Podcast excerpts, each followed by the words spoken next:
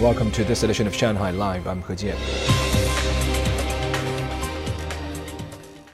The National Bureau of Statistics said the country's economy continued to recover in July, but industrial output and retail sales growth slowed due to new coronavirus outbreaks and natural disasters in some regions, as well as uncertainties abroad. Song Wenjing has more.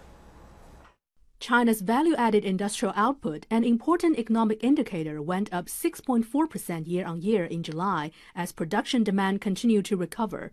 The figure was down by 1.9 percentage points than that of June and higher than that of the same period in 2019 and 2020.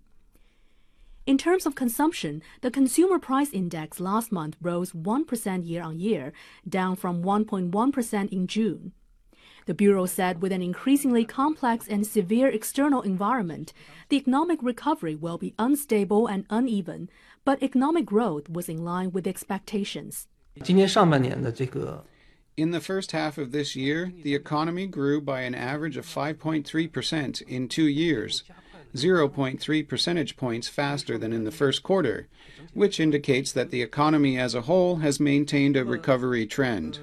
Fu said commodity prices remain an issue, adding that they're expected to remain relatively expensive due to the overall recovery of the global economy, increased market demand, and a tight supply from major new material producers. The country's housing market continued to be stable in July, with increases in home prices in 70 major cities slowing down.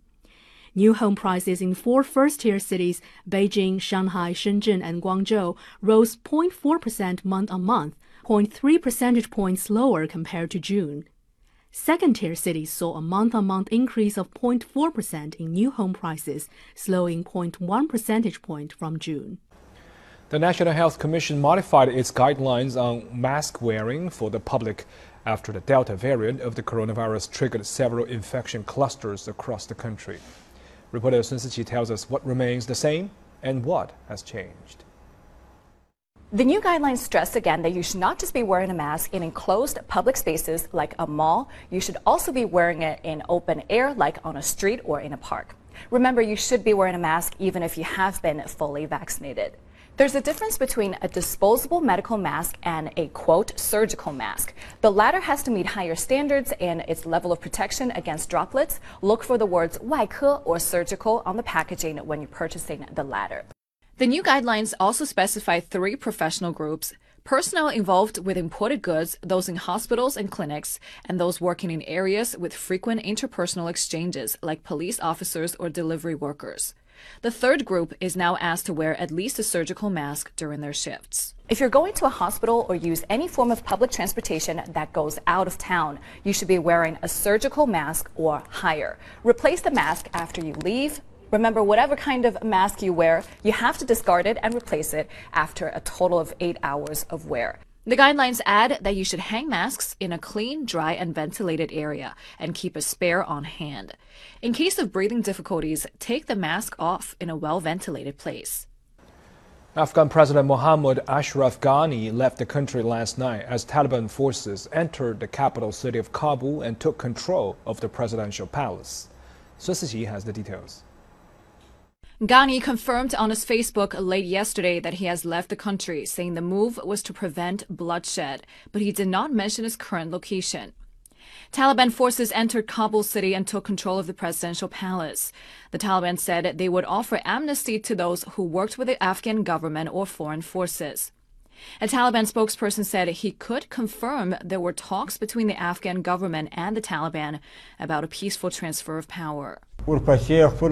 The way we have come through was unexpected, as we have reached the position which was never expected. We should not be arrogant. Now it is time to work. We will provide services to our nation, we will give serenity to the whole nation, and go as far as possible for the betterment of our people's lives. On the same day, former Afghan President Hamid Karzai announced a coordinating council has been formed for a smooth transition of power to Taliban. So far, the Taliban have gained control of more than two thirds of the country's 34 provincial capitals. Amid the Taliban's takeover, the U.S. said it would deploy as many as 6,000 of its troops to Kabul airport to ensure the safe departure of its citizens and allies from the country. Meanwhile, several European countries have decided to evacuate their diplomats and citizens from Afghanistan. Britain has deployed 600 troops to help evacuate British nationals. Military aircraft from Germany have arrived in Kabul to pull Germans out. France also announced it would be relocating French nationals to a base in the United Arab Emirates. Inside the city of Kabul, flights were suspended at its international airport as crowds of people waited anxiously at the gates in hopes of leaving the country. But most of the locals chose to stay. Everyone is tired of war, explosions, and suicide attacks. Now things have changed. I hope there will be peace and stability so that people can live a peaceful life. The Taliban has given assurances that none of the diplomatic missions or foreign citizens in Kabul are in danger. A Taliban spokesperson said they're committed to ensuring security in the city.